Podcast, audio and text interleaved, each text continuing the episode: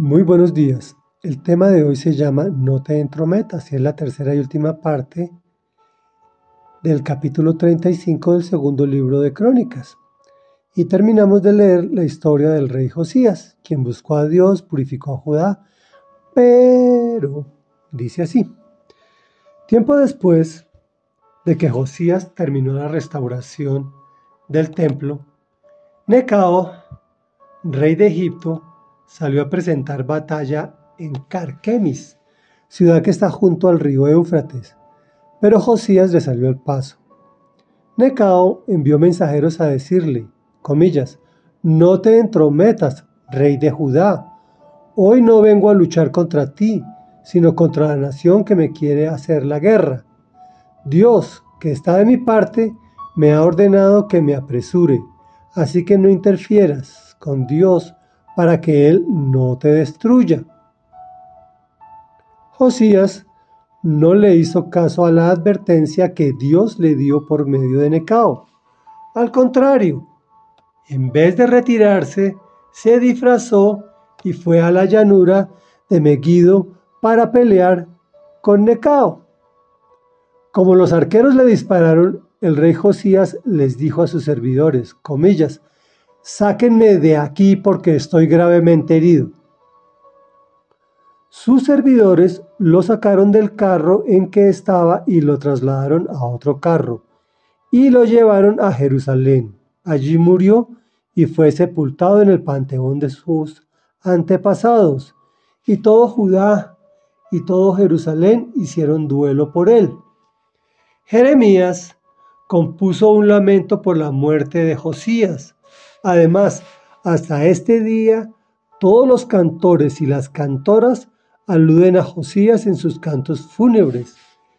Estos cantos, que se han hecho populares en Israel, forman parte de las lamentaciones.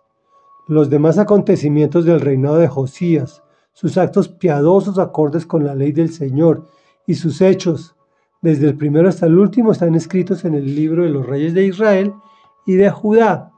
Comentario. En este triste relato observamos cómo actúan nuestros corazones.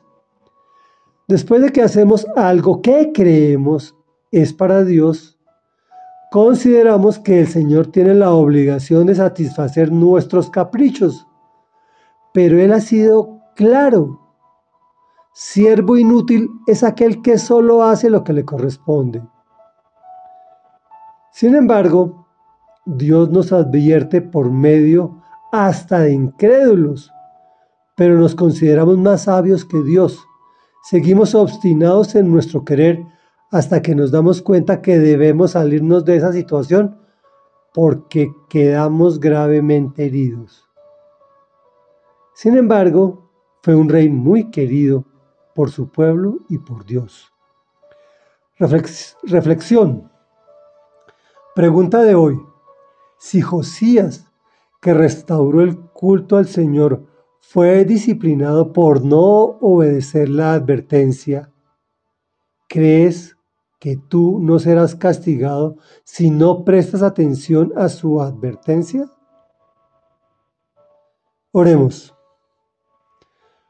Bendito Rey Dios y Padre de la Gloria, Padre de nuestro Señor Jesucristo y Padre de todos los que te recibimos en nuestro corazón, Señor Jesús.